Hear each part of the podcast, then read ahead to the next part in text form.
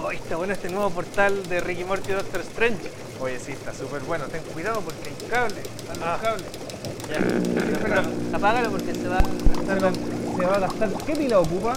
eh, de triple A. Lo voy a, a ver.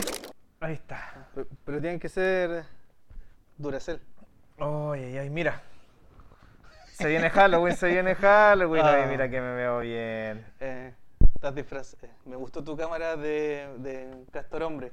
Sí, lo que pasa es que con esto puedo respirar debajo del agua, puedo, ¿cómo se llama? Romper madera con mis dientes. Está bastante bueno. Sí.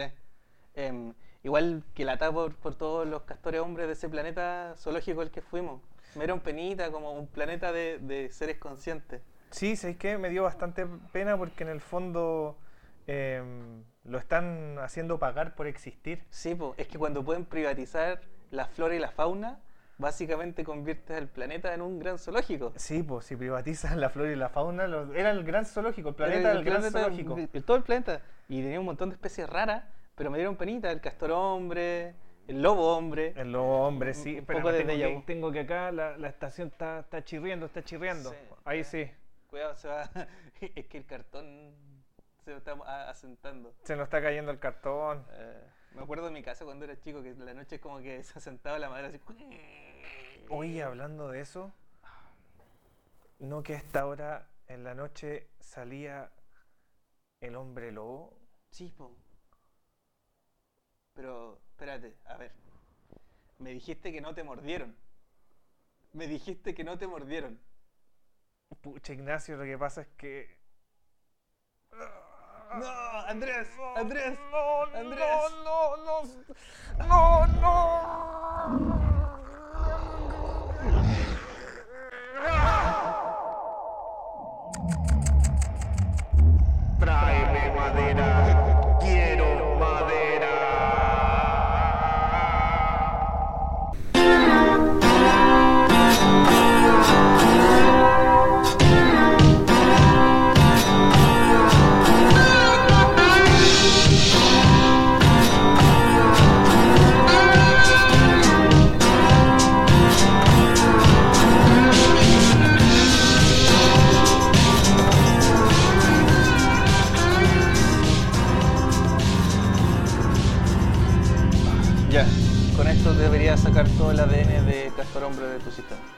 Dale, dale, dale, dale. Em, lo que sí es que perdimos caleta plata porque la cura salió muy cara, malas entradas, pero bueno, espero que nuestro próximo seguro de la Estación Espacial 1312, esta vez es personal, Esta vez es personal, suscríbanse. em, nos ayude, porque entre la entrada que pagamos al, al zoológico, más tu cura, eh, más cuando tuve que ir al baño, más cuando tuve que botar basura que me cobraron, más que me cobraron cuando usamos el ascensor, eh, caro todo. Más hasta que respiramos, pues Sí, pues, porque nos pasaron las máscaras. Nos pasaron las máscaras Sí. también. Eh. La madera que me comí como cuando estaba transformado en castor y me volví loco. Sí. Hoy nunca más, nunca más acaricié un Oye, castor. nunca pensé que un ser humano pudiera comer tres veces su cuerpo en madera. Chuta. Eh, Andrés, no sé, hiciste un hoyo en la pared. eh, los cables, los que pisamos, bueno, mira, ahí no están. Rompiste una de las antenas, así que creo que va a haber un local, donde, un, un lugar donde no estamos. Esperemos que no sea Apple Podcast, porque rompiste una antena. Pucha la lesera. Oye, mira, mira, abriste la escotilla. espérame un Salió poquito. todo volando. ¿Ya? Yo me tuve que afirmar del panel de control. Dale. Entraste en un frenesí. ¿Ya? Em, saliste a roer todo. Casi me mordiste.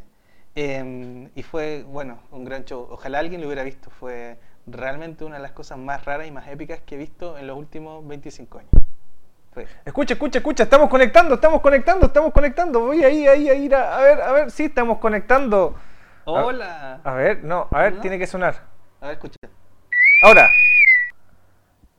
Ahí está. Hola amigas, amigos, ¿cómo están? Como que de pronto estamos, estamos clipeando, estamos clipeando. A ver, a ver, a ver, a ver, a ver. Algo está haciendo. Algo, algo, a ver, desnúdate, desnúdate para todo tu público. Para todo tu público, creo que no te, no te estamos escuchando. Algo de aquello debe estar haciendo ruido. Ruido no importa, como ustedes saben, esto es un show que se transmite en vivo y en directo para, llega más tarde, para pero en todo- verdad estamos. para todo Latinoamérica. Mira, podríais dejarlo allá en la. Ahí, que ojalá no se caiga, no, no creo. A ver, Ah, sí, se va a caer. se va a caer. Eh, ¿Y acá, mira? Sí, también. Sí, sí, me acuerdo que la semana pasada también lo habíamos dejado acá. A ver, Bien, creo que estamos bien. a ver, a ver. Ahí sí. Ahí sí, estamos Ahí. bien. Tenés Bien. tu.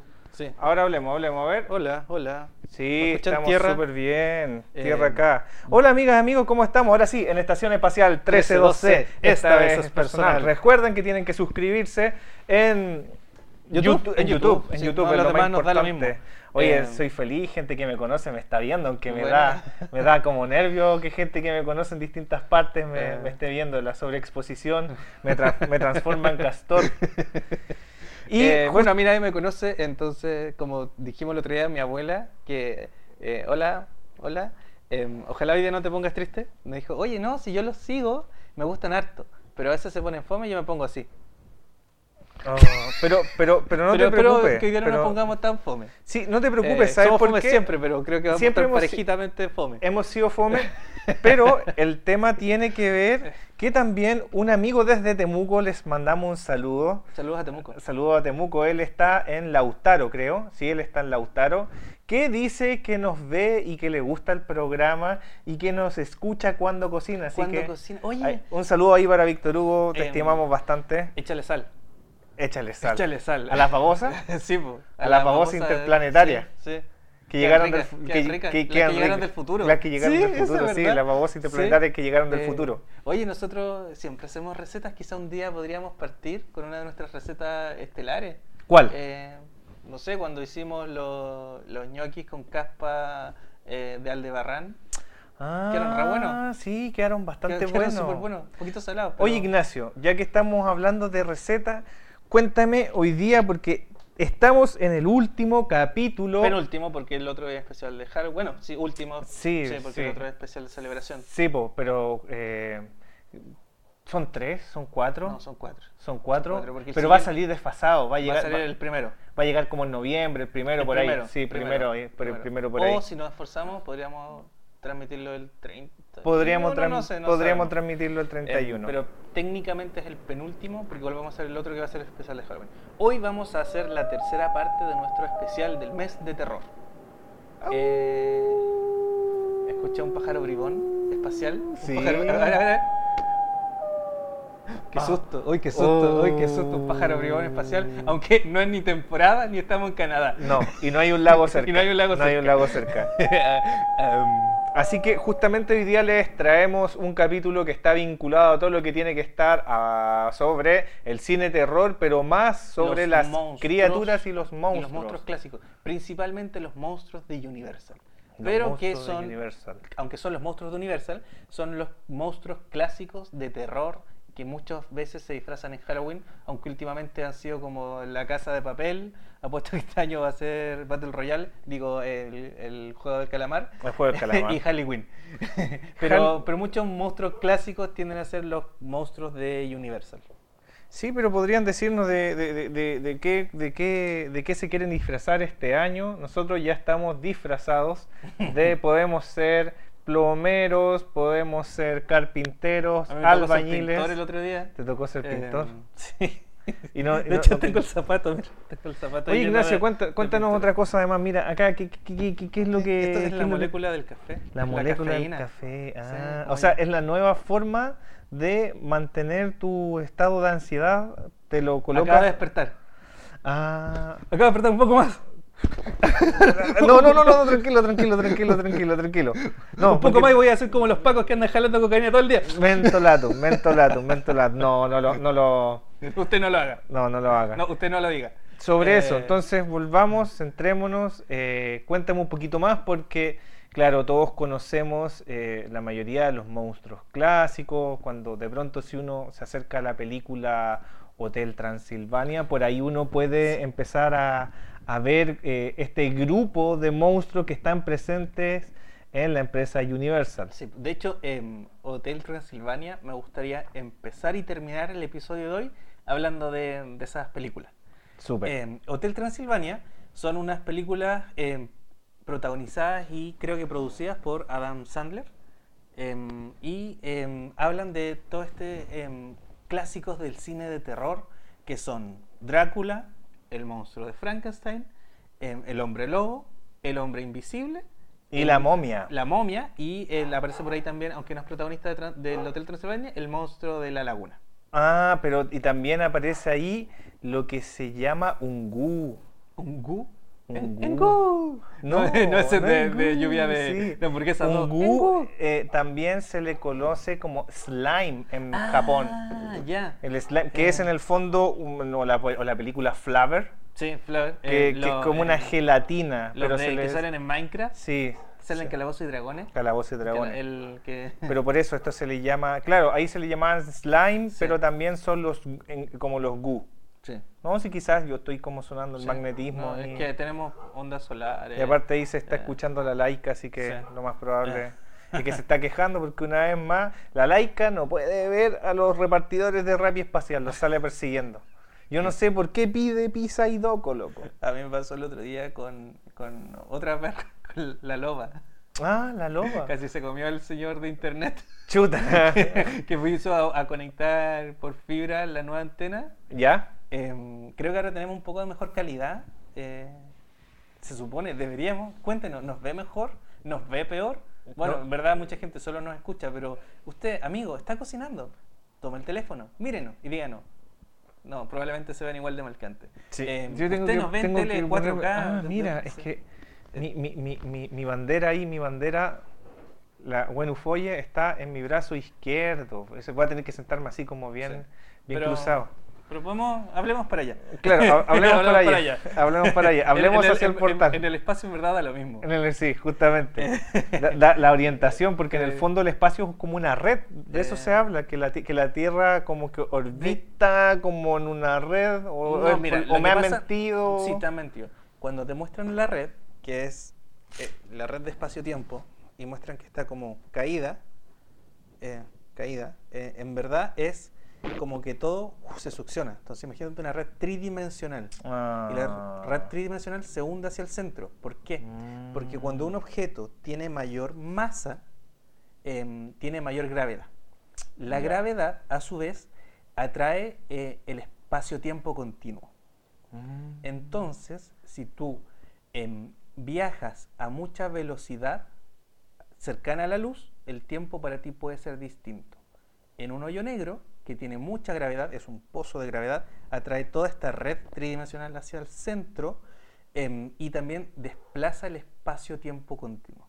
Entonces, si, Mm. cuando nosotros caemos hacia el agujero negro eh, y estamos llegando al horizonte de eventos, el tiempo para nosotros va a ser distinto que para el que está afuera. Para nosotros va a ser como más rápido y el que afuera lo, nos va a ver de otra forma. De hecho, tu cabeza y tus pies hoy viajan a distintas velocidades.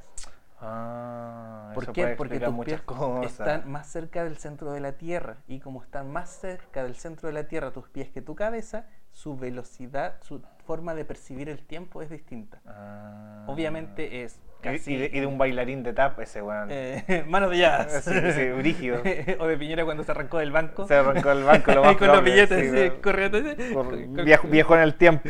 Oye, centrémonos. Estábamos hablando entonces de los monstruos de Universal y habíamos partido que Por- teníamos el grupo donde está, en este caso, el más conocido y creo que uno de los más queridos y de quien se han sacado eh, una mayor cantidad de películas que tiene que ver con los vampiros y Drácula, Vlad Tepes y todo su lore. Que es como el más famoso. Sí, el más famoso. Como el más famoso. ¿Qué lo hará lo más famoso a, a Drácula? Mm, Yo creo que eh, está el tema de que el, el vampiro, la figura vampírica, eh, tiene esta sensualidad que no tienen otros monstruos.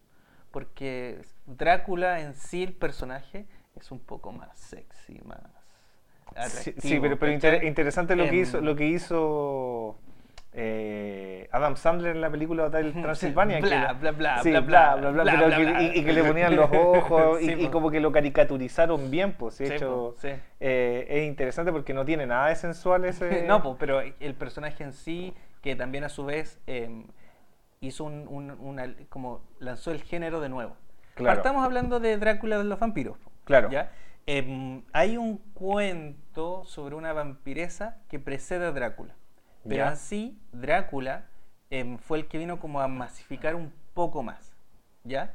em, como que fue como, como la estrella pop. La estrella Como que pop. El, el que cuenta el chiste, el que repite el chiste pero más alto. Ah, o lo cuenta mejor. Claro.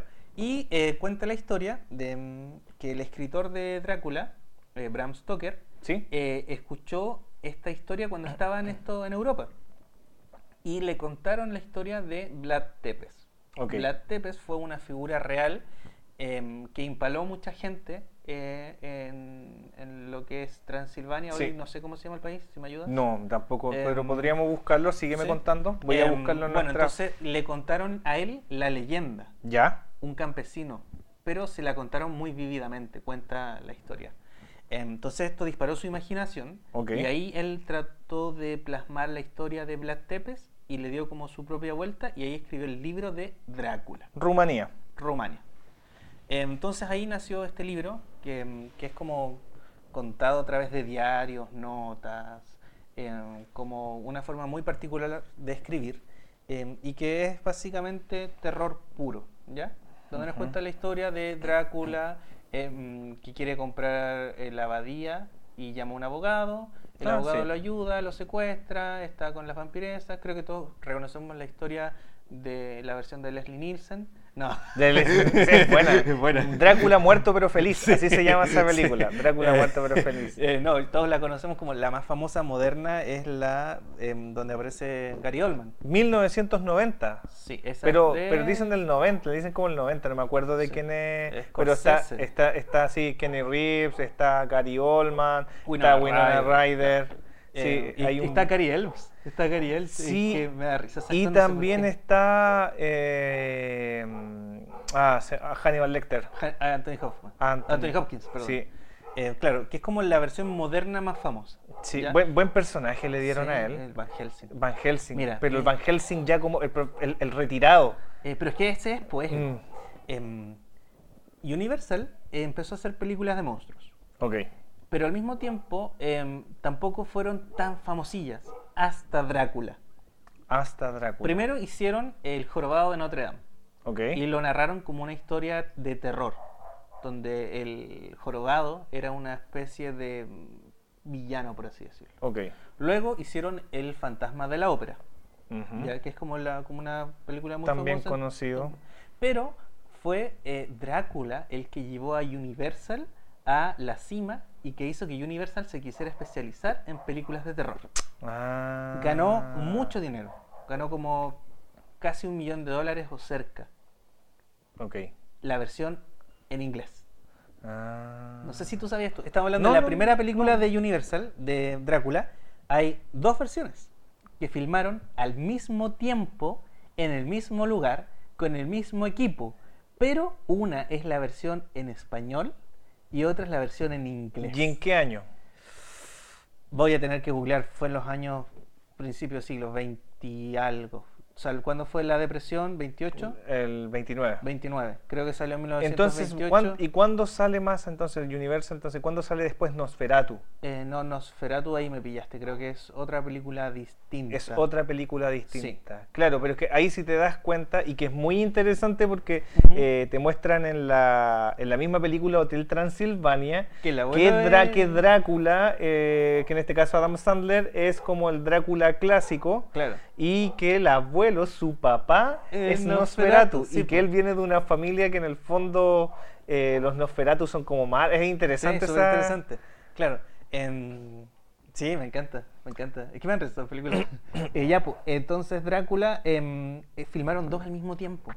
Y es súper loco porque es el mismo set, eh, son los mismos extras, pero es otra dirección. Entonces, por ejemplo, la versión española em, muestran más criaturas, más bichos, ¿cachai? Como gusano y cosas así, y tiene distintos ángulos de cámara y está dirigida distinta. Tiene más insert, como se llaman. Pero Esa, esa película, ¿quién la dirigió? ¿No, es- no fue Lamberto Mm, Baba, no? Mm, mira, mm, se me escapa. Mm. Se me escapa en este momento. ¿Podemos? Hoy día tenemos internet. Sí, Te tenemos dije que internet. conectamos y conectamos. Sí, sí, vamos, Em, vamos, vamos. Idealmente. Sí, sigue, sigue contándome. Ya. Entonces, súper loco. ¿Por qué? Porque fue solamente la versión en inglés la que se hizo famosa. Y la versión en español, que es de otro director y otro elenco, no se sabe mucho. Em, yo las vi, vi las dos. Y la verdad es que me gustó más Esta es del 31. eso. Eh, me gustó más la actuación en inglés, pero me gustó más la dirección de la película española. Mira qué interesante. Directores Todd eh, Browning, Carl Freund y música compuesta por Philip Glass. Ya estaba componiendo para ese de 14 de febrero de 1931 en Estados Unidos. Mira.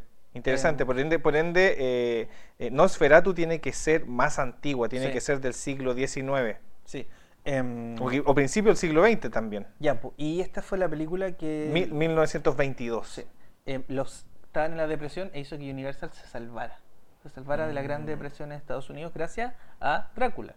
Y la siguiente, y aquí em, no- tengo la nota mental, fue eh, El Hombre Lobo. No, sí, El Hombre Lobo. creo El fue. Hombre Lobo. Que esa fue que ganó más plata, ganó como un millón de dólares, tres, ponte tú. Qué interesante porque El hombre lobo no es una película o no es un monstruo clásico que se le utilice en, en como en filmografía actual. No he visto como algo... Hay una versión con Pero- Benicio del Toro pero y Anthony Hopkins. Son versiones, no Sí. es directamente el, eh, el, el, el- don de, el don de hombre, el werewolf, el don de lobo, el don de lobo. Claro. Eh, pero a mí la que más me gusta es la con, eh, ¿cómo se llama? Jack Nicholson, ¿Ya? Sam Spader, este el de la voz de Ultron, y Ah, eh, Michelle Pfeiffer, que se llama Lobo. Lobo, sí. que es buena, donde el, Jack Nicholson es como un editor de una revista o algo así, y va, Mm. va caminando, va en el auto, perdón, eh, y choca a un, a un perro, y resulta que era un lobo y lo muerde, y luego le empieza a cambiar la personalidad. Sí. Y después cuando el loco joven le está le quería como ganar, llega y le empieza a orinar los pies. Ah, yo, yo pensé que iba a hablar de la película de Rob Schneider donde lo arman con partes de animal. Ay, qué mala esa película. Animal, Animal, no. Cuando está el buzón y le Sí, le Oh, la película. Es muy mala esa Es película. Y cuando corre como caballo, ¿no? Sí, esa película Rob Schneider. Oye, lo ¿Que es otro. amigo de Adam Sandler? Sí, pues amigos, son, son amigos. So- sobre eso mismo, eh, ¿será que Drácula, donde eh, en, en ciertas como eh, juegos o en ciertas animaciones se puede transformar también en un licántropo que ha tomado el lugar sobre el hombre lobo? Eh, sí, po. yo creo que es eso, porque eh, en la tradición vampírica eh, los vampiros, básicamente Drácula, pueden tomar distintas formas. Distintas formas. Eh, y, que, y que son que son- ratones, sí, vampiros, vampiros. nieblas y, oh, donde, donde lobo. Donde lobo. Los donde lobo. Donde lobo. Claro. Entonces, bueno, aquí eh, Universal dijo, ya aquí, esta es la mía, Mm. el terror, vamos con todo, y empezó a sacar una larga lista de películas de terror. Ya. Em, y aquí quiero hacer como un sideway, como irme al lado, y empezar Ok. a hablar de los orígenes, de dónde vienen todas estas películas. ¿ya? Dale. ¿Por qué? La mayoría de todos estos monstruos vienen de la eh, tradición literaria. Drácula es un libro, Claro. el monstruo de Frankenstein también. También es un libro, sí. eh, es un li- el primer libro de ciencia ficción moderno. Mira, sí, po, sí, sí. Lo hemos hablado. De hecho, eh, de hecho, o sea, como volviendo como para acá, la película como del 96, 97 que se llama Víctor Frankenstein, Sí. también es eh, Sí. es súper apegado al libro. Kenneth Branagh. Sí, es Sí, súper es Es- muy de hecho, es muy buena, Es muy igual. pero muy poco conocida. Sí, es es, de, buena. es de HBO esa, Eh, esa franquicia. Kenneth Branagh es bacán. Sí. Y buen director también. Volvamos a donde Sí. estábamos, los libros. Eh, me gusta. No, no me gusta en verdad. Pero eh, Wild Wild West. Wild Wild West. Ahí sale Kenneth Branagh. po. Sí, es, es una buena película dentro de todo de lo que estaba ocurriendo eh, a finales de los 90 Eh. con El Día de la Independencia, Claro. eh, Mars Attack, Wild sale, Wild West. Donde sale la araña gigante. sí, sí, Entonces, sí. Hemos hablado de esa historia. ¿No? Eh, véanlo en YouTube. mejor que escucharme a mí parafrasearlo. Pero Kevin Smith tiene una Ah, larga charla sí. donde él cuenta que iba a ser un nuevo Superman. Y Sí. el productor le decía, ya, pero quiero que pelee contra una araña de metal gigante. Le decía, ¿por qué? No, es que es cool y aterrador, da miedo. Y, No. Dijo, ah, ya, entonces no, tú no. Y después llegó eh, otro equipo y empezaron a hacer otra Superman. Y después quería llegar Tim Burton, iban a hacer a Nicolas Cage, Sí. al final no fue. Y después, años después, aparece Wild Wild West Wild Wild West. con la esa araña de metal gigante. En esa misma que época. era de ese mismo productor. ese mismo así productor, que se salió con la suya. Space Jam también. eh, Había como una, una serie de estilos de hacer películas que Sí. eran como eh, con, con ese con, con un formato más fantástico. Claro. Pero volvamos a los, Sí, volvamos a los libros de terror. Frankenstein es un libro de terror. Luego tenemos al hombre invisible. ¿Ya? La película del hombre invisible también, que es muy buena, también es de ciencia ficción porque está basada en el libro em, que es de ciencia ficción. Eh, ahí, eh, ¿quién fue? H.G. Wells creo que fue, pero si quieres podemos revisarlo. Ya. Eh, ¿Quién escribió El Hombre Invisible? El hombre invisible. El hombre- Oye, pero el último hombre invisible que yo vi fue donde actúa este, ca- este cabro, el Bacon, el apellido, ¿no? Kevin Bacon. Kevin Bacon, ¿cierto? Esa es la que dirigió em, El Hombre Invisible. La música la hizo Howard Shore, el, el músico que hizo la- El Señor de los Anillos. Ya. Howard Shore, eh, y esa la dirigió Paul Verhoeven, el director de Ah. Robocop y Total Recall, donde sale nuestro amigo e ídolo Ah. Arnold Schwarzenegger. ¡Ah! Ah, nuestro ¡Ah! amigo. Em, cuando le saca la cuestión de, de la nariz, es bacana esa escena. Sí, a ver, Eh, ¿qué tenemos en películas del hombre invisible? Paul Verhoeven hizo el, em, una, una, una de mis películas favoritas Paul Verhoeven, Starship Troopers. Ah. Y eh, la de Jesús, Robocop.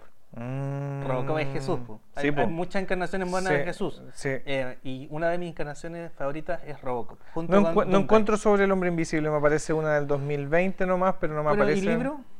Libro, vamos a ir al, al libro. Claro, entonces ya tenemos que Frankenstein y El Hombre Invisible son basados en libros de ciencia ficción. Tenemos a. Drácula basada en un cuento de terror. Eh, no es monstruo 1897, final del siglo XIX. H.G. Wells. H.G. Wells. Escritor de ciencia ficción. Ya. ¿ya? Mm. ¿Por qué quiero que recordemos en, sus casas, amigos? Recuerden suscribirse a Estación Espacial 1312. Esta vez personal. eh, suscríbanse a YouTube. Em, hagan un pin mental sobre la ciencia ficción y el terror. ¿Ok? Em, tenemos estas dos historias que son em, basadas en libros. Luego tenemos el fantasma de la ópera, que no es un monstruo clásico, pero ya establecimos que fue Chante, que también está basada en libros. Lo mismo con El Jorobado de Notre Dame, con distintos cambios. Pero luego tenemos La momia. La momia. ¿También es un libro? No, está basada en hechos En- reales. En hechos reales. yo, Hechos yo reales. pensaba que era como, como más tirado como a un cómic, como no sé, en algún tiempo estaba metido el, el- el western, que, que- y también se hacían, se me imaginaba, cómics de la momia. No, porque la- justamente en- creo que en la película de la momia donde está Brendan Fraser, están leyendo uno los Sí, bandidos o el cómic de la momia. La momia, que es otra de las películas clásicas de monstruos de Universal, está basada en hechos reales. Ah, Resulta- con el, con el Tutankamón, Eh, Ananxunamun. Ananxunamun. Eh, resulta, e Imhotep. Imhotep. Ay, pero es que yo pensaba que estaba basado como en alguna maldición que pasó cuando Sí. sacaron a, Sí. a Tutankamón. Eh, sí, po, sí, Porque- po, pero es el personaje de Imhotep. Ah, ya. Eh, sí, po. resulta que cuando en la vida real de, abrieron la tumba de los faraones egipcios, ¿Ya? tenían una escrito eh, una maldición para quien fuera a Profanarlos. profanarlo. Gracias por la palabra. Em, y resulta que del equipo que hizo eso de los arqueólogos murieron casi todos. Y la Mm. mayoría murió en circunstancias muy, Muy extrañas. sospechoso. Hubo Mm. uno que se quedó como dormido y no despertó. Hubo otro donde Oh. se desa- eh, le salió la rueda a una carroza y lo mató en la calle y lo atropelló. Mira. Em, entonces, la mayoría del equipo, todos murieron en circunstancias muy sospechosas, justo después de que habían abierto la tumba y decía una maldición. Ah. Entonces, em, si ya tenían toda esta serie de hechos, eh, o sea, de estas películas exitosas basadas en libros, hicieron esta basada como en un hecho real. Y fue otro hitazo. Mira, qué bien. O sea, igual interesante el tema de, de la momia, porque igual es, creo que igual la película de Brendan Fraser es bastante buena. Yo la encuentro que son Yo bastante, que son bastante son bastante entretenidas. El Rey Escorpión no tanto, No, no pero, pero las de la, las de la momia son bastante interesantes y abre todo el mundo, bueno, que ya lo había abierto a- no sé si hay películas anteriores, pero que lo abre eh, Spielberg con Indiana Jones, o no, Claro. si me equivoco, es Spielberg Em, o... De hecho, a ver, y aquí volvemos, porque hay una película con, em, eh, ¿cómo se llama este? El, el Tesoro de Sierra Nevada, creo, ¿Ya? que es como el predecesor de Indiana Jones, Sí. que es un clásico del cine, donde tenemos este mismo figura heroica. Sí. Entonces lo que hizo George Lucas fue de nuevo George Lucas. ¿Pero quién la dirigió? Siempre- Spielberg, la Spielberg, sí, la escribió Lucas. ya. Fue tomar esta, este como arquetipo de mm, tipo con sombrero, chaqueta de Saquea- cuero. saqueador, si son en el fondo saqueador, si lo- Raider. como, como dicen, como dicen, sí, Sí. porque lo Sí, mismo, po. Tomb Raider, Eh, Uncharted, sí, po. Uncharted. Oye, Como- ¿viste el tráiler de la nueva Uncharted? es que, mira, es re fácil hacer un tráiler de Uncharted. Si tenéis que buscar a cualquier caucásico con músculo y ponerle ahí como. No, pero es, es, es Spider-Mancito. ¿A Spider-Mancito? No le compro. No, muy joven, chuta, es no muy, lo muy, cabrito. No lo he visto, pero yo dije, debe ser repapa, porque en el fondo Sí. con Resident Evil. No. No hablemos de eso. No, no, no, hablemos de eso. No hablemos de eso. No, no hablemos de eso. No, oh, oh, hablemos oh. de eso. Por favor, Ya. no hablemos del Em. trailer de Resident Evil. Pero justamente tiene que ver con esta crítica que se le hace a los imperialistas, o en este caso al Reino Unido, al United Kingdom, que las pirámides no las tienen en sus museos porque, Porque no se eran las pudieron llevar, sí. Porque no eran- se las pudieron llevar.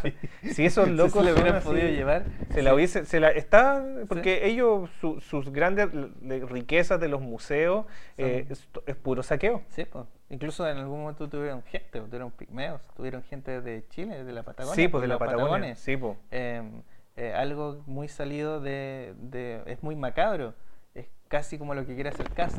Claro, es casi como lo que quiere hacer Si- claro. si, po. fuera por él, nos tendría todos en un zoológico. a todos en un zoológico eh, como cumpliendo una función de sí, autóctono. Exacto. Así como, mire, acá, mira- acá mira hay estos gente, morenitos, mira claro, estos morenitos. acá hay gente de estrato social según su, ¿cómo se llama? Sí. Su, eh, la, la cartola social de hogares. Sí. Pues vaya a verlo, vaya, Vaya a verlo que están entre, entre el ingreso per cápita de, de 0 y 50 mil pesos, vaya a verlo, le cobro 5 mil pesos la entrada. Eso quiere Eh, hacer Cast. Sí, un monstruo, totalmente un monstruo. Mm. Eh, ya, pues entonces tenemos que La momia fue otro gran hitazo basada como en hechos reales.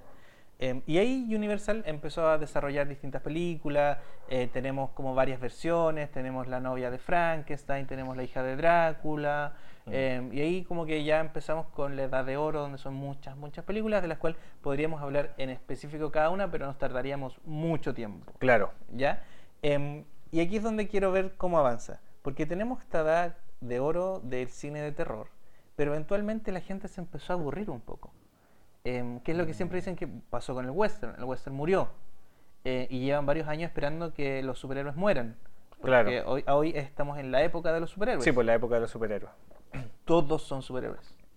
Y no, y no solo estamos hablando en el cine, sino también en la animación japonesa están saliendo muchas animaciones vinculadas a personas que desarrollan poderes por mutaciones genéticas y por problemas que tienen que ver con el medio ambiente y que desarrollan superpoderes y está este el concepto de que eh, de, de- de- de la, de- la pugna si es bueno que existan ligas de superhéroes Claro. porque qué pasa con los que no quieren serlo Sí, po.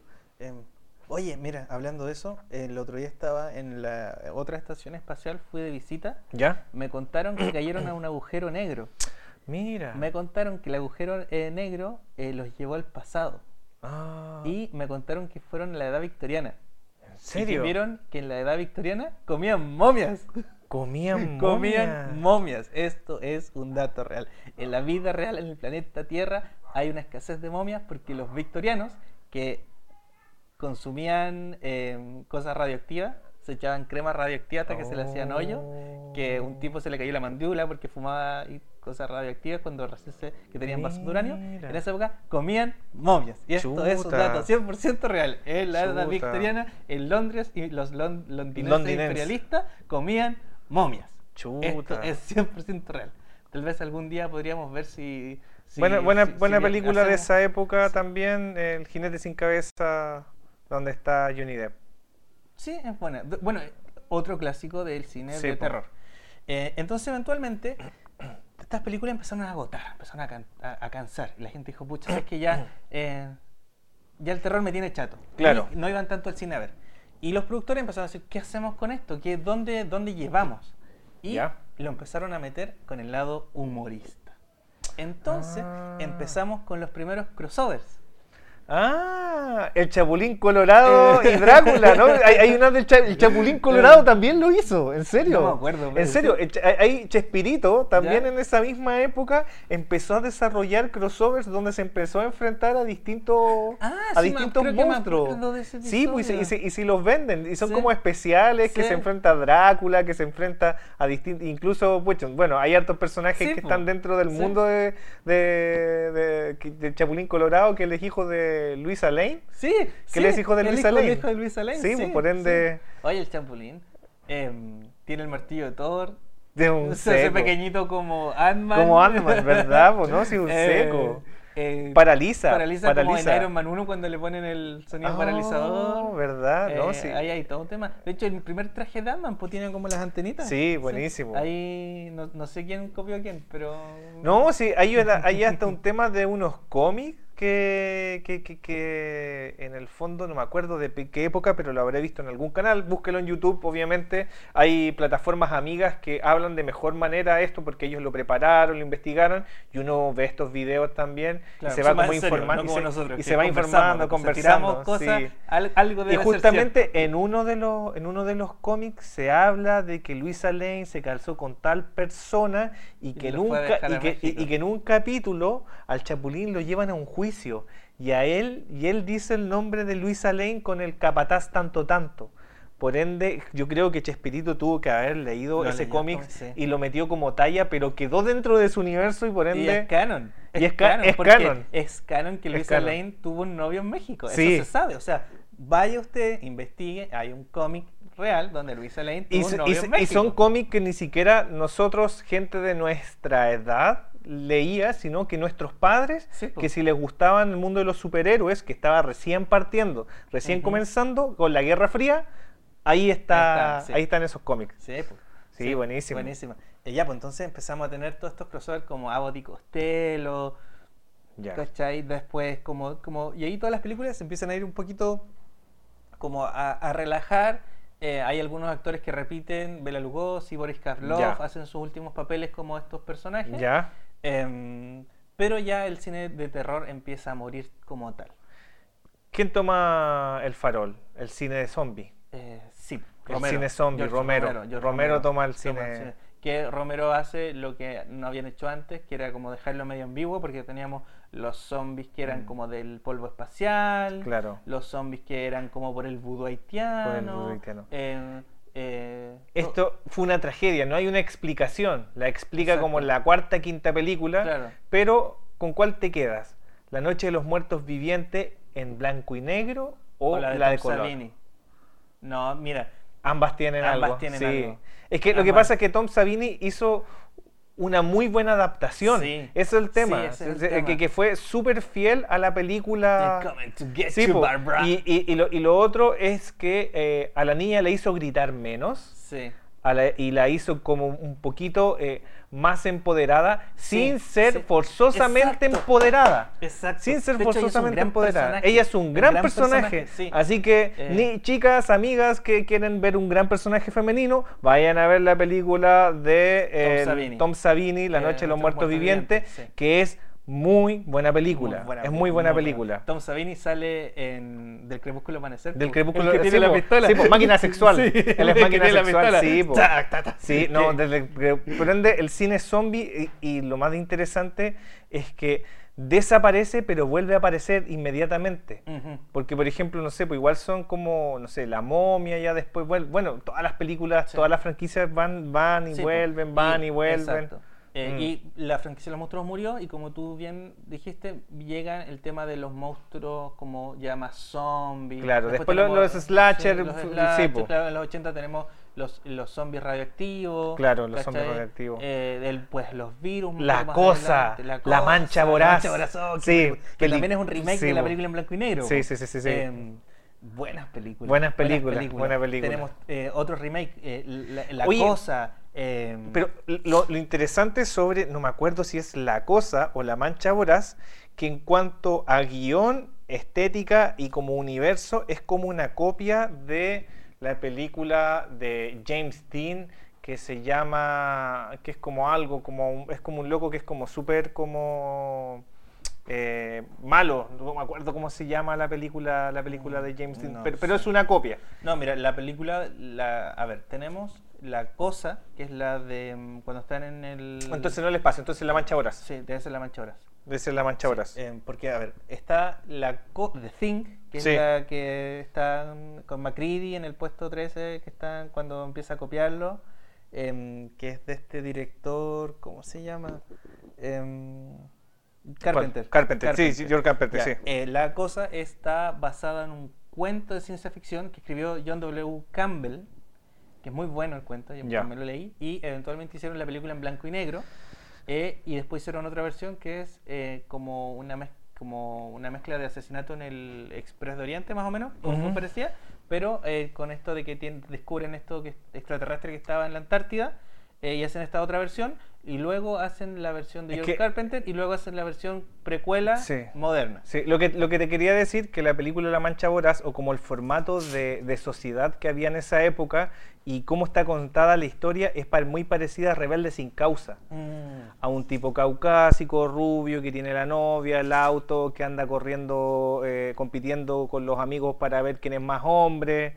Eh, y, ese, y, y se repite, se repite la, la misma historia, lo que nosotros hablamos que, no sé, po, en eh, Chespirito él siempre ocupa la misma historia, pero van cambiando Sí. algunas cosas o algunos acontecimientos. La Mancha Voraz ocupa la- el, el- el arquetipo o el esqueleto de la película de James Dean que te acabo de decir y que se me acaba de olvidar Sí. el nombre.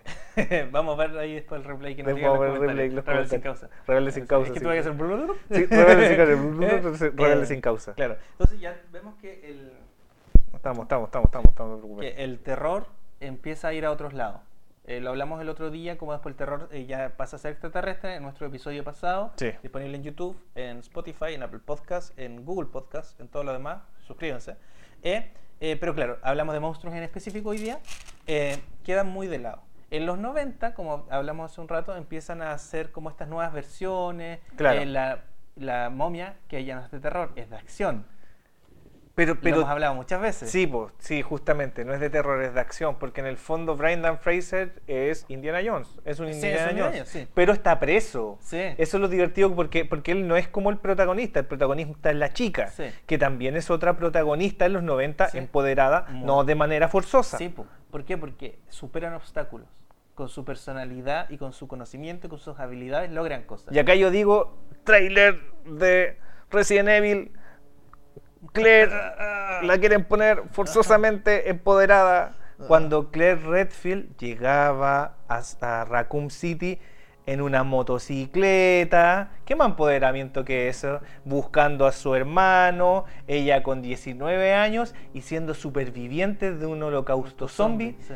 ¿Qué más empoderado que eso? ¿Por, qué tienen que forzarle guiones para Sí. acomodarlo al contexto del... Ahí está la respuesta. Sobre- Forzar sí. guiones para acomodarlo al contexto de la época. Exacto. Sobre todo porque, no sé, po, Rocky. ¿Por qué uno quiere a Rocky? Al final de Rocky pierde. Sí, po. Pero, pero se esfuerza. Mm. Aprende cosas. ¿Cachai? Eh, Mm. Spider-Man eh, se cae un montón de veces. Aprende. Mm. Goku. Pelean, le pegan, le le sacan pegan. la mugre. Eh, pero Mm. va aprendiendo. Estoy viendo una serie que es una de las primeras series que tiene que ver sobre boxeo en la animación japonesa y se llama Ashtano Joe. ¿Ya? Y fue en la primera serie de boxeo, no sabré oja- si hay más manga anterior a ese, pero el boxeo como propiamente tal es de los años 70, si me equivoco me tienen que corregir, con el tipo de dibujo de esa época, eh, como dibujado con carbón, patillas gigantes, así como Capitán Futuro. Ya. El- el- de hecho, el personaje, el dibujo es el arquetipo para que hagan después Sella de Pegaso. Ocupa jeans azul, eh, suéter rojo. Y tiene el, pein- el peinado alborotado. El tema es que este boxeador es un boxeador pobre y que parte de la serie, parte, no voy a hacer ningún spoiler, ¿Mm? porque mata en el ring a su mejor amigo. Y no puede superar ese trauma. Y cada vez que se vuelve a subir un ring y le pega en la cara a alguien, vomita en, pleno, Ah. en plena pelea. Y así pierde la mayoría de sus peleas hasta que encuentra a alguien que le saca la cresta pa- y supera ese trauma. Así como que vuelve a encender la llama. Y es una serie, estábamos hablando de esfuerzo, que el loco tiene que superar su trauma para volver a ser el mejor boxeador. Porque él mató a alguien en un ring. Loco, tremenda serie. Y ahora voy a hablar de lo mal catalogado que está en el, en el mundo de, la- de las animaciones. Ya. Porque siempre hay problemas que es como, no sé, por los supercampeones está el problema obviamente que los sancionaron y sacaron un capítulo porque uno de los personajes le puso una cachetada a una de las niñas, ¿ya? Y lo ponen como los supercampeones como I7 para niños de 7 años. Eso no es para niños de 7 años, es para niños de 15 años que tienen un criterio formado que tú les dices, eso está mal, Claro. ¿cachai? Por ende, si usted está viendo eso, mijito, eso está mal. Este- esta serie en Amazon Prime está en I7. I7, compadre, I7. Y parte, la, parte el, el mono con. Obviamente que lo ve gente de edad, porque dice, oye, Sí, esta serie, obvio. ma- los más mangaka, pero lo tienen catalogado para I7, eso está súper mal. Está pésimo, está así asquerosamente Jeff, mal. Jeff, Jeff. Sí, Jeff Bezos. Jeff- Jeff- Anda Jeff- por ahí dando vueltas. sí. Anda Oye, por ahí. Hoy el otro día lo vimos. Trajo al Ah, Capitán Kirk, ¿te? ¿verdad? ¿Verdad? Sí, nos, nos miró, se salió por la ventana ¿Verdad? Kirk y nos miró. Me hizo así, creo- me levantó el dedo. sí, yo, yo creo que sí, podríamos, podríamos hacer un efecto especial acá, Sí, abrir y que apa- aparezca la. Apareció Kirk y nos mostró el dedo. No, ¿Verdad? mala onda. Sí, mala onda el señor. La- Que, que me da risa porque como que Capitán Kirk es todo un ejemplo a seguir. Sí, po, es sí, po, no, bueno. En cambio el actor es como trele de derecha. Es verdad, verdad. Ah, verdad que vino, que verdad, Sí, ahora caché, sí, verdad. Pero es que está como más viejo, por eso no lo había reconocido. así, porque... Ay, con razón. Eso ya no sé qué pasó. ¿Qué? Acabamos de ir al planeta zoológico y el planeta zoológico apareció cuando Jeff Bezos, ¿Bezos se llama? Sí, Jeff Bezos. Bezos. llevó al Capitán Kirk a ese planeta. Ah, claro. Él E- llevó- Ellos se asociaron para venderlo. Ah, vendieron Sí, el planeta. eh, Son como estas personas que colonizan planetas y sí, los venden. Sí, sí, como Elon Musk que quiere vendernos Como Marte. los Saiyajin. Como los Saiyajin. Los. Saiyajin los ocupaba los Freezer, los mandaba a planetas de baja categoría para esclavizar a, tu- a toda su población y venderlo. Bueno, de hecho, Freezer, tardío. Freezer es eh, capitalismo tardío. Freezer es un pirata espacial. Sí. Eso es Freezer, un Sí. pirata espacial que coloniza planetas y los vende. Sí. Así que por eso hay que tener cuidado por quién uno vota. Sí, Es justamente. muy importante. Nosotros hemos dejado de lado Chile en un minuto, pero no hemos dejado nuestras raíces políticas. No, para Eh, nada. De hecho, Estación Espacial 132C Pero tiene el, sentido. pero el mismo Freezer es una autocrítica porque a los japoneses les cuesta tocar y ya no lo tocan el tema del imperialismo, Mm. porque ellos también fueron imperialistas e hicieron puré Corea, hicieron puré China, Mm. los odian, los odian. Y justamente ellos cuando hacen películas vinculadas a las bombas de Hiroshima, Nagasaki, o películas vinculadas a sus problemas de imperialista, los tocan desde el punto de vista como de que la guerra es mala, afecta a familia, no desde responsabilidades políticas. Por ende, justamente Freezer es una crítica al es una crítica a lo que no tienes que ser, un imperialista, un Y imperialista me gusta que. Freezer cambia, su- físicamente muta, está, ni siquiera es su forma final. Sí, y es monstruoso. Es monstruoso. Pero es bello. sí. Es monstruoso, Pero, pero, pero, también pero, es pero esa forma que es como un xenomorfo, Sí, eh, sí, es bacán, alien. sí, es Claro, muy entonces, bacán. Hablamos el otro día de cómo el, el bueno, Ripley también un gran personaje. Gran personaje. gran Ellen personaje. Ripley. Ellen- sí. Eh, Eh, son o- o terro- Samus, eh, Samus, claro, Samus. Samus. Samus. Que Resca- tú al- recién al final, ¿cachai? sí, Eh, sí. Samus, Sí, tremen- tremenda sí. persona, Eh, no forzosamente. No forzosamente, exacto. Porque son buenas personas. Ya, pues entonces, volviendo al tema del terror, se olvidó, quedó en el olvido, hubieron unas películas, eh, y eventualmente llegamos a la era de los superhéroes. Claro. Goku, que es un- una especie de Superman, que Sí, como tú me contaste una y- me dijiste, bueno, en verdad él le, puede- le ganó a Superman, Sí. eh, en el- eso era Ara- Arale, ¿cierto? Sí, en sí, Superman. eh, eh, era de Supa- Supaman. S- Sup- Supaman, Supaman, porque en el fondo es la forma de ellos decir super, supa, eh, bueno, y también está que, que la típica que dicen, no, que Goku es este, el rey mono. Claro. También hay una leyenda japonesa de un niño que unos abuelos encontraron en un durazno, que lo recogieron de un río, lo criaron y tenía super fuerza. Momotaro. Momotaro. Eh, Superman es Momotaro. Superman es Superman Momotaro. es Momotaro. Entonces ahí Jerry Siegel y Joe Schuster sacaron a Momotaro e hicieron su propia versión. Mm. Em, pero Goku es como el- el- la raíz de la evolución. Sí, la raíz de la evolución, claro. Tenemos que tanto Goku como Mm. Superman, Vienen de la misma. Vienen desde Momotaro. Desde Momotaro. ¿Cachai? Y, Eh, y Momotaro se relacionaba con bestias, se sí, relacionaba estaba con... la isla de los monstruos, Sí. donde iba a ganarles a todos, que después se recuperó un poco en los mitos de los Kaiju. Justamente. Ya. Eh, y Universal dice, oye, ¿sabes que ya están los superhéroes? Eh, Marvel la está haciendo de oro. No me preocupes, lo, que, lo que pasa es que nuestro nuevo programa de transmisión, cuando hay un pequeño golpe, como que cancela el audio Ah, y después vuelves a aparecer. Por ende, si, se- Ok. si se escucha chic, chic, chic, chic, eh, date dos segundos y vuelves a hablar. Em, y eventualmente Universal Studios dice, oye, ¿sabes qué? No, yo tengo todos estos monstruos. eh, tenemos a Adam Sandler haciendo estas películas chistosas. Ah, le está yendo súper bien. ¿Cachai? Sí. Eh, pero yo quiero hacer algo más. Quiero hacer mi propio universo obscuro. Y nótese que yo digo obscuro, no oscuro, porque la palabra correcta es obscuro, OBS. Como OBS que no OBS, está. OBS, no, ah, ah, no, ah,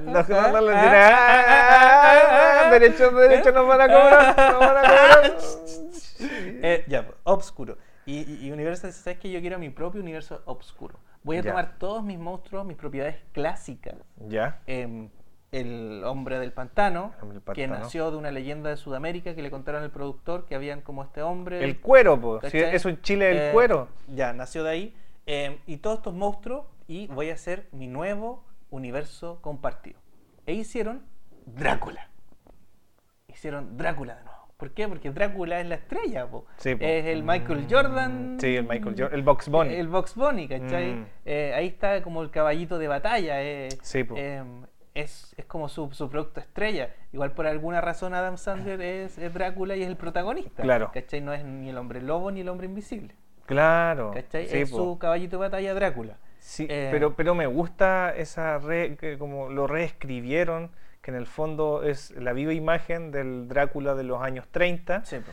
y que está pasado de moda. Sí. Y, que- y lo más divertido de todo, que, que ahí hay un guiño, que es un guiño súper bueno, porque su nuero, Sí. su nuero, Que es Jake eh, Peralta. sí, Jake Peralta. él Cool, rapea como personaje del dos, como Eminem Sí, del 2000. Pero sin embargo, como cuando se pone a rapear Drácula, y cuando él, ah, es que estos son chistes que ya entienden los adultos, cuando se pone a rapear Drácula, él rapea como los Beastie Boys, como rapero de los 90.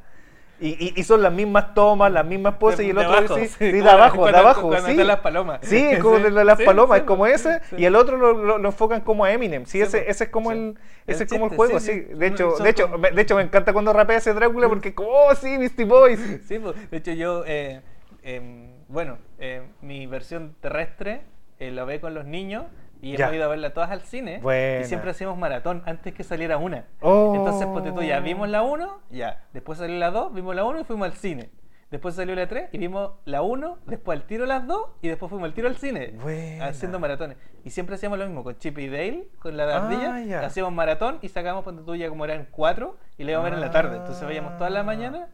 Eh, ya, pues entonces aquí está, voy a hacer Drácula, mi caballito de batalla, mi, mi apuesta segura. Y, todos conocemos la, la Drácula más que hablamos hace un rato, que es Sí. la más famosa. Hicieron como una precuela, una precuela de Drácula, Mm. em, para hacer el inicio de estas películas. Pero contaron la historia como de que Drácula es bueno, que eh, todo le pasó por amor cuando estaba en Rumania, entonces es cuando él se convierte, ¿cachai? Como toda esta historia que en, en la película más famosa Mm. em, nos muestran pedacitos. Pe- Pero, en el- y en el mismo comienzo, te Claro, lo narran en, sí, el, pi- en el puro comienzo. Es, es genial con cazadores de vampiros. Sí.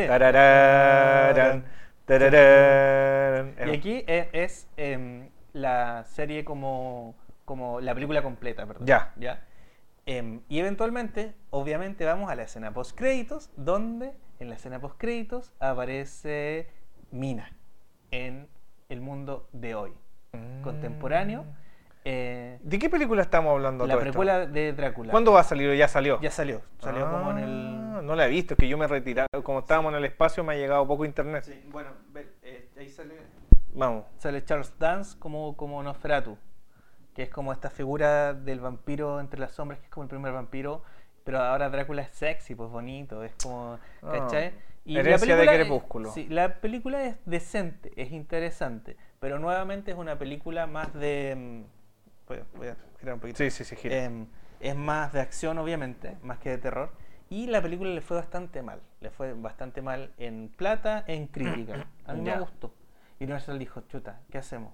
estamos poniendo plata, queremos reiniciar el universo, los Vengadores ya están anunciando la primera, ya están anunciando Infinity War, como que ya, ya estamos avanzando, ¿qué hacemos? Y tuvieron la genial idea de decir, no, pues ya, ya, esta no pasó, esta no fue, esta no, no, no pasó, vamos a hacer de nuevo, de nuevo el reinicio del, del universo oscuro, ahora sí que sí, esta vez final, Ya, ¿qué versión hicieron? 4. Hicieron una conferencia de prensa. Consiguieron a un montón de actores famosos, consiguieron a Johnny Depp ¿Ya? como el hombre invisible, ¿Ya?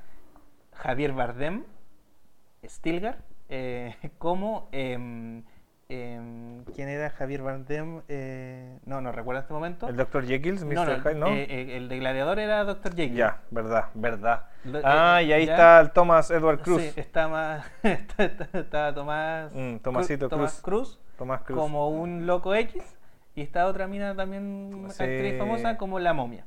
Y, em, Y después Thomas Edward Cruz queda con, con el poder de todos ellos, Sí, porque po, sí, queda sí. como con el poder de todos eh, ellos. Javier Bardem, ¿quién era? No, no recuerdo este momento. ¿Era el hombre lobo? ¿No era el hombre lobo? No sé. No, pero sí, pero sí, pero, pero ¿y qué pasó con esa película al final? Salió la momia y primero se filtró el tráiler sin los efectos de audio.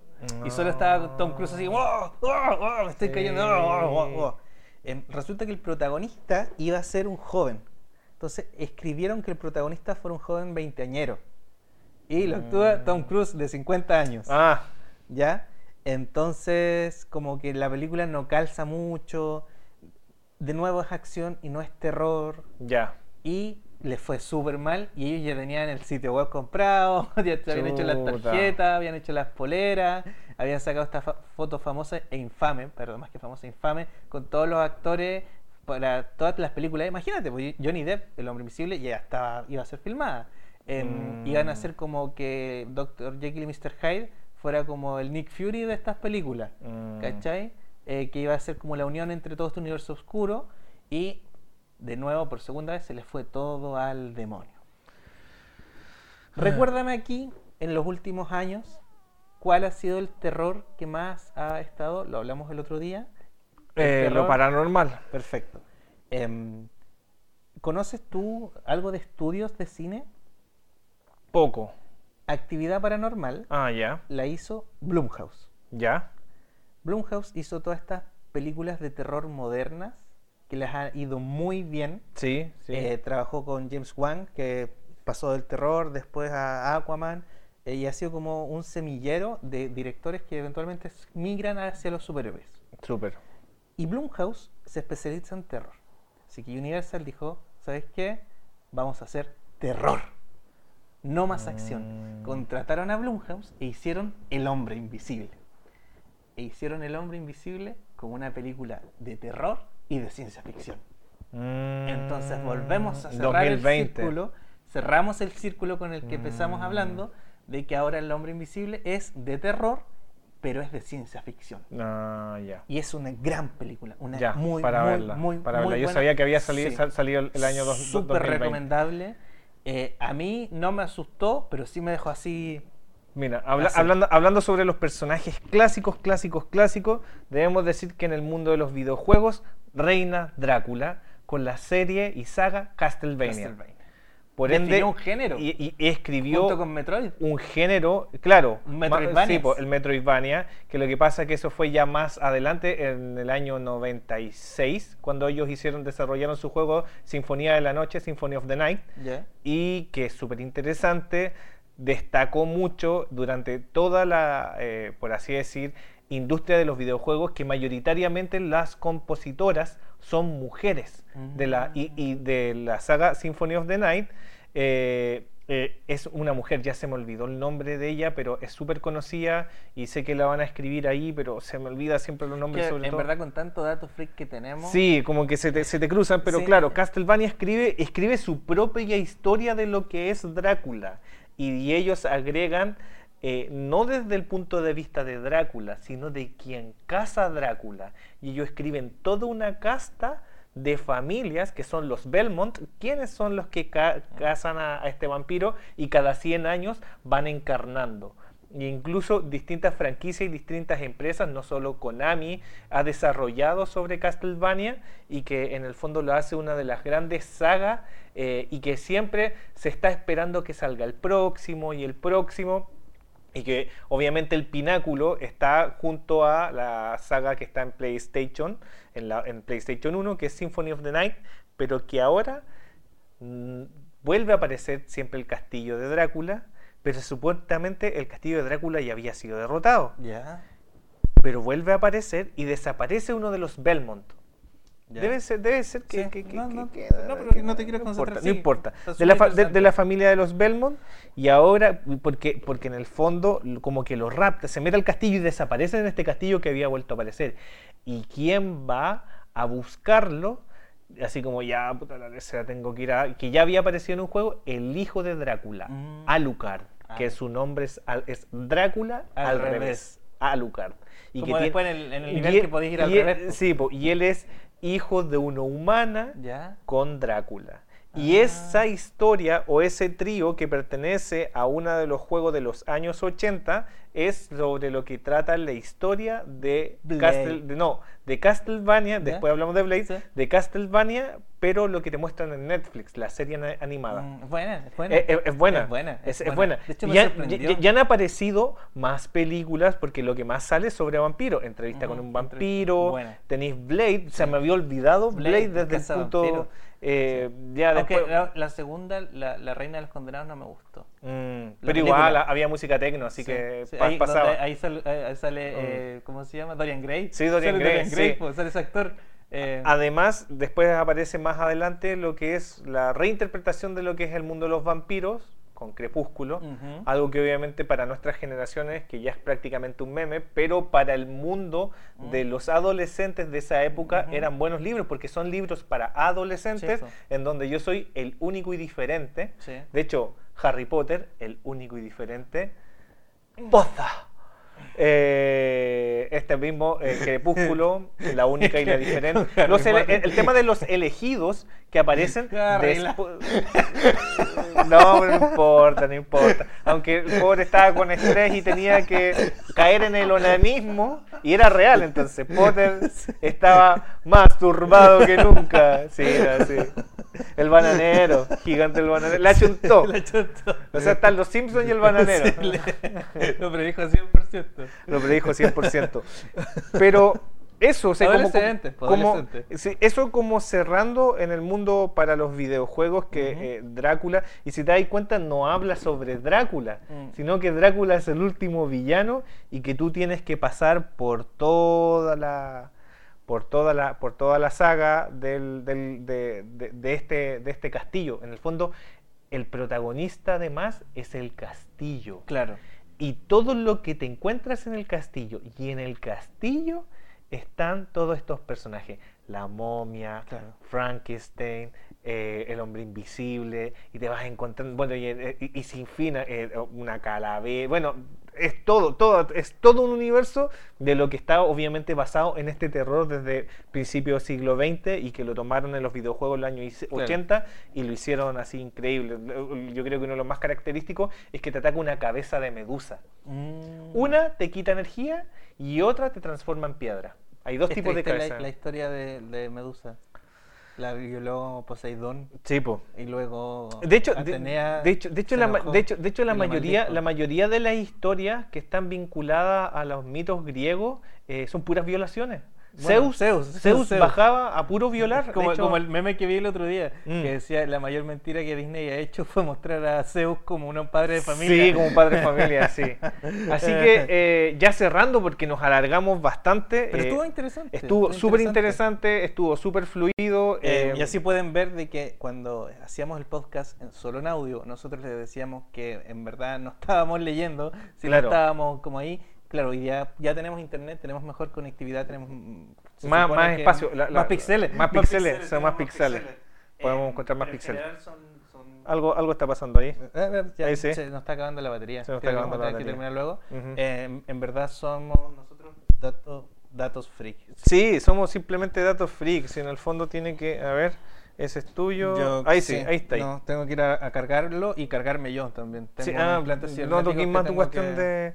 Pero eso, eso fue Estación Espacial 132C. No se olviden suscribir. Y esta vez es, Es personal, personal. muy personal. Muchas gracias, suscríbanse. Y no dejen que lo muerdan los castigos.